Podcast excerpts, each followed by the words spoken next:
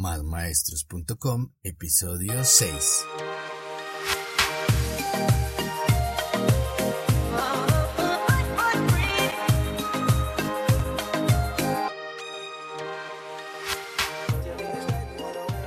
Buenos días, tardes o noches, maestros, maestras y todos aquellos amantes de la educación. Bienvenidos a este podcast, donde impulsamos el emprendimiento pedagógico un espacio para pensar nuestra labor como maestros, en donde hablamos de pedagogía, academia, valores, tecnologías en el aula y todo lo relacionado con el mundo de la enseñanza. Esto es Más Maestros. Y si eres un maestro que usa el celular en el aula, este podcast es para ti.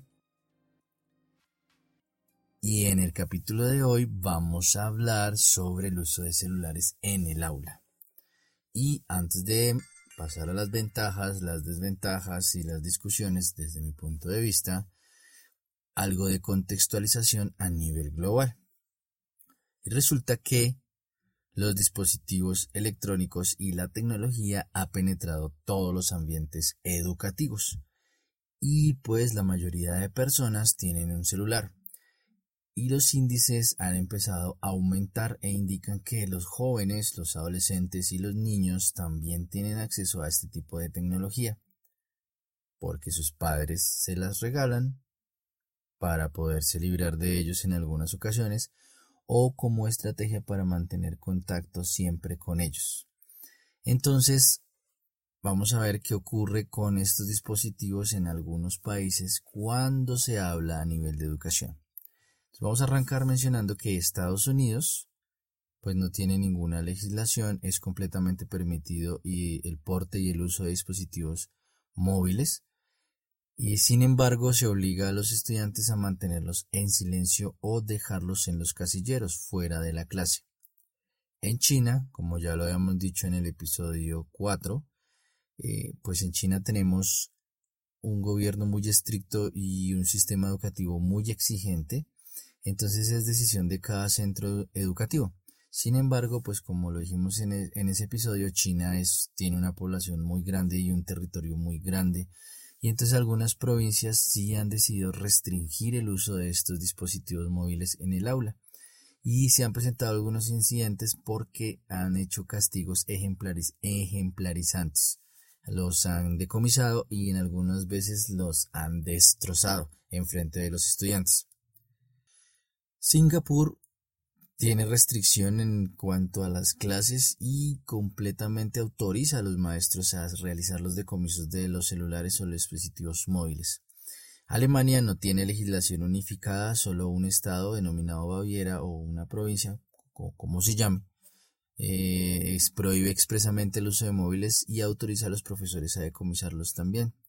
En Bélgica en Bélgica es autonomía de cada centro escolar y por el contrario se promueve algunos proyectos que incentivan el uso de la tecnología en el aula y es más, motivan a los estudiantes a llevar sus propios equipos para el trabajo en el aula. En Rusia no está regulado y su gobierno está como en diálogos porque al interior del propio gobierno ha surgido la idea de legislar y prohibir. Sin embargo, algunas partes del, gobierno ruso pues se argumenta el beneficio que estos dispositivos tienen en la vida cotidiana eh, del maestro y en el aula de clase para los estudiantes. En Portugal no está regulado, aunque allí sí tienen algo que llaman estatuto estudiantil y adicionaron un deber de los estudiantes, que es el no uso del teléfono móvil en el aula, a menos que su uso esté relacionado con las actividades formativas y cuente con la autorización del profesor. Esto es muy importante. Y, en Europa, pues el último país que mencionamos ahí rápidamente es Francia, el que ha causado la controversia al prohibir completamente el uso de celulares en la escuela, debido a la dependencia que esto está generando en los estudiantes. En, la página de la web les voy a dejar el link para que puedan revisar eh, de dónde extraje la información o dónde me, me documenté. ¿sí? Em, en los países de Latinoamérica, pues analizamos solamente unos pocos. Em, pues hice un análisis muy corto de algunos países de donde encontré información, sin embargo está como muy superficial y muy puntual, digamos que no trate de ahondar. Me disculparán si hace falta algún tipo de información, pero pues no, no, no tuve como mucho, mucho más documentación. Sin embargo, si alguien me está escuchando por allá en algún país y quiere venir a contar qué pasa, cuál es la discusión sobre los problemas de los dispositivos móviles, pues eh, aquí están los micrófonos o bueno, el podcast abierto. Entonces vamos a revisar. Eh, México no tiene regulación, aunque en algunos sitios sí se prohíbe explícitamente el uso eh, de los teléfonos celulares, de tablets, porque pues esto distrae a los estudiantes.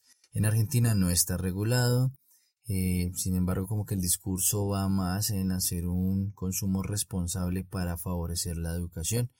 En Cuba pues el asunto no está regulado. Sin embargo, recordemos que pues Cuba no tiene un incremento muy exponencial de su tecnología, sobre todo por el ingreso que tiene y el bloqueo que tiene, entonces no es muy fuerte el problema allí.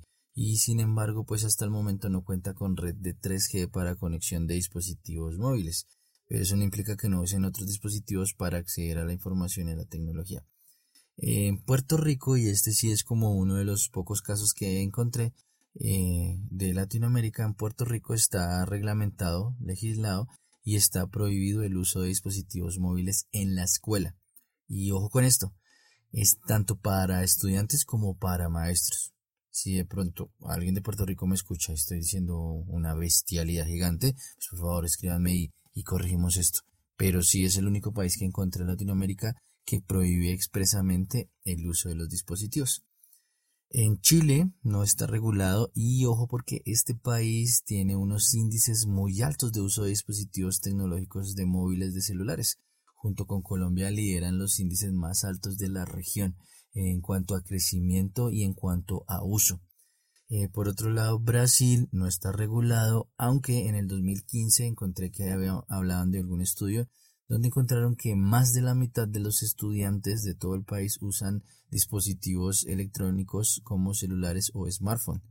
Y entonces ahí tienen. Y por último, pues Colombia, donde no está regulado, pero la discusión pues está abierta. Y cada quien tiene su propia opinión y cada quien le quiere legislar sobre el asunto y cada quien habla desde la comodidad del sofá.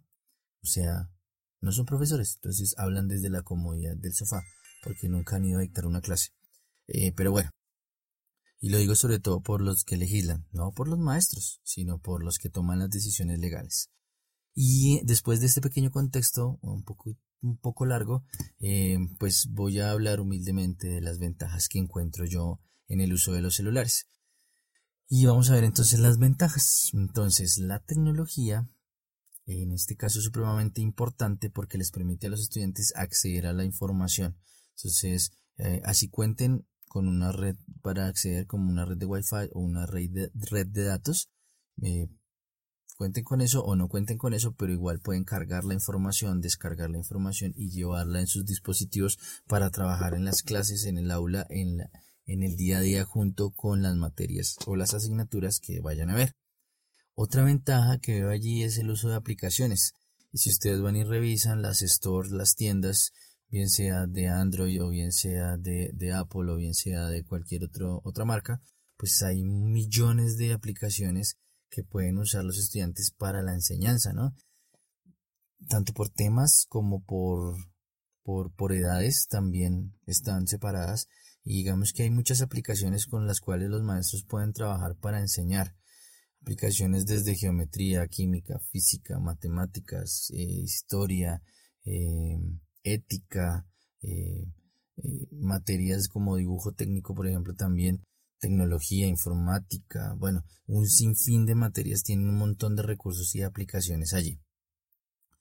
Otra ventaja que encontraba yo tratando de hacer el análisis eh, son las plataformas interactivas, que ya no son tanto aplicaciones, sino plataformas de aprendizaje e-learning, como por ejemplo puede ser un Moodle, o como puede ser una Blackboard o algún tipo de plataforma interactiva donde los estudiantes ingresen, puedan solucionar tests, hacer pruebas, rellenar cuestionarios, eh, poder hacer un trabajo un poco colaborativo, construir glosarios, bueno, en fin.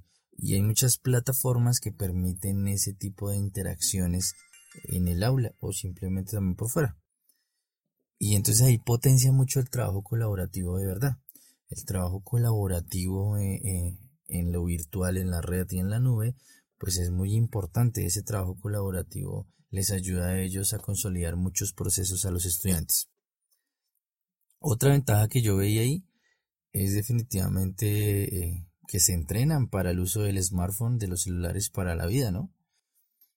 van a aprender cuándo usar un smartphone, eh, saber que en las reuniones de trabajo, en las clases de la universidad o, o cuando vayan a visitar un cliente, si se convierten en empresarios, pues no está muy bien estar a toda hora usando el teléfono, entonces se entrenan para usar el smartphone, siempre y cuando lo sepamos guiar en ese entrenamiento. Y otra ventaja que encontraba yo, pues es definitivamente el, contacto directo con los padres eh, cuando son familias que están distantes, separados, o papá tiene que ir a trabajar cierto tiempo a algún lado lejos de casa, o mamá tiene que ir a trabajar lejos también, pues estos dispositivos les permiten estar eh, un poco más cercanos, eh, comunicándose constantemente y sabiendo, conociendo qué le pasa a sus hijos, los papás, ¿no? Entonces, colocaba esa ventaja de seguridad y contacto, porque les permite a los padres estar como presentes, pero a la distancia, ¿no? Estar como pendientes y estar llamando a los chicos a ver qué están haciendo cuando ya no están en el colegio, cuando llegan luego del colegio a la casa, cuando llegan de estudiar de la universidad a la casa. Entonces también es una ventaja que nos ha permitido el uso de smartphone. Y ahora entonces revisemos cuáles son esas desventajas, pues que yo considero. Si alguien considera otra desventaja, pues lo escribimos y lo dejamos anexo en las notas del podcast. Una desventaja es efectivamente la adicción y la dependencia que estos dispositivos generan una adicción tremenda al uso de las pantallas, a las aplicaciones y a los juegos sobre todo, y una dependencia al dispositivo, no solamente por los servicios que presta, sino también por la dependencia física. Entonces, digo por los servicios porque efectivamente se vuelven dependientes de, de las redes sociales, se vuelven dependientes de la mensajería instantánea o la mensajería efímera, como por ejemplo Snapchat, donde mandan un mensaje y se desaparece, se vuelven dependientes de las redes sociales porque a todas están revisando si tienen likes o no tienen likes, si comentan o no comentan sus publicaciones y se convierte en una adicción también por los juegos. Entonces, ese tipo de adicciones, de estar constantemente ahí en el mundo virtual, es fundamental. Es una desventaja fundamental. Y otra característica que ver es la dependencia física de tener el dispositivo cerca. O sea, liberarse físicamente de su dispositivo les causa ansiedad. Entonces, pedirles a, a, los estudiantes o a los adolescentes o a los grandes o a los mayores que suelten su móvil, su smartphone, su celular y lo dejen sobre la mesa apagado en silencio, lejos de la interacción o del trabajo que van a realizar, les genera un problema, una ansiedad muy grande. Si quieren hagan el experimento en casa o con algún grupo de trabajo y díganles que dejen el celular por más de 10 minutos o 20 minutos sin revisar. Eso puede generar un problema y ahí pueden detectar qué personas tienen una dependencia a este tipo de dispositivos. O sea, que necesitan estar revisando cada 10 minutos, cada 5 minutos, que necesitan tener o sentir el peso del objeto del aparato en sus bolsillos. Porque si no piensan que lo perdieron, lo botaron y no lo van a encontrar nunca más. Otra desventaja es en sobre todo los niños pequeños la limitación del movimiento. Pues resulta que los niños pues están aprendiendo a moverse, están aprendiendo a utilizar su cuerpo, están ganando esa motricidad, tanto motricidad gruesa cuando están haciendo ejercicios y en educación física o motricidad fina. Entonces, este tipo de aparatos limita el movimiento porque en lugar de estar jugando, corriendo, saltando, divirtiéndose, interactuando con los otros, pues están quietos, sentados, utilizando sus dedos pulgares para manipular una pantalla. Entonces definitivamente esto es una desventaja.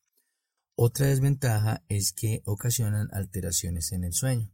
Y resulta que el sueño es fundamental para los peques y para los grandes que están aprendiendo no solamente para la edad escolar, sino para la, edad universitaria y para los grandes también. Resulta que cuando vamos a descansar, el cerebro consolida todo el aprendizaje del día. Entonces vuelve y retoma, recoge información, aprende, ¿sí? apresa, retiene allá en el interior del cerebro y guarda, hace todo como el recorderis diario y si el sueño está alterado no va a funcionar. ¿Y por qué se altera el sueño?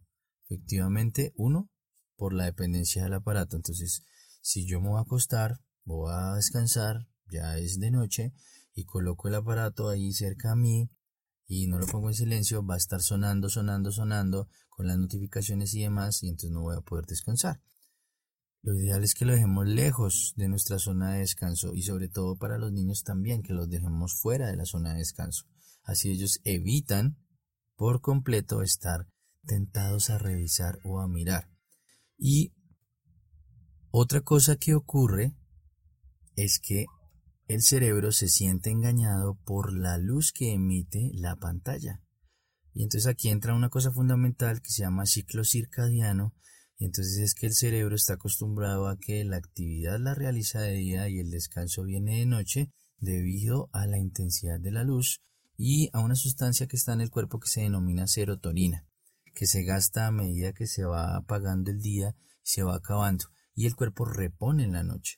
Entonces, si el niño o el estudiante se acuesta con una pantalla encendida, su cerebro se va a sentir engañado y va a pensar que aún está de día, entonces tiene que exigir más para mantenerse despierto.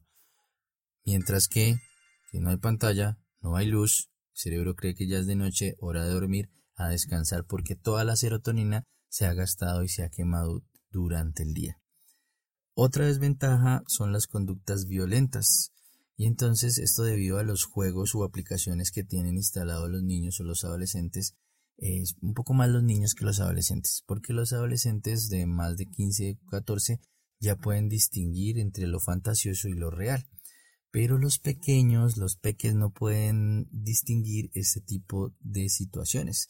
Y recuerden que los niños en edad preescolar y escolar lo que hacen también es aprender de lo que está rodeándolos. Aprende sobre todo conductas de sus padres, gestos, palabras, movimientos y hasta la propia risa tal vez la hayan aprendido de sus padres, porque cuando pequeños la primera vez que se rieron lo hicieron copiando otra risa. Entonces tienden a copiar conductas y tienen un montón de ejemplos en los juegos que pueden ocasionar violencia entre ellos mismos y entre los compañeros. Otro pues definitivamente son los problemas de atención porque durante las clases o durante las actividades pues van a tener su atención centrada en el dispositivo móvil, en el smartphone, en el celular, en el juego y eso no va a permitir un buen desarrollo de las actividades. Otro problema es el problema de socialización, pues recuerden que los niños aprenden en ese pequeño experimento que llamamos escuela, en esa pequeña sociedad a la que van todos los días, aprenden a socializar, a interactuar. Y si algún niño tiene un comportamiento errado, pues hay alguien que lo intenta corregir, lo intenta llevar para que corrija su comportamiento le intenta acompañar. Entonces, si van a estar pegados a un smartphone, a una pantalla, pues no van a socializar, entonces van a tener problemas para compartir y socializar con los demás.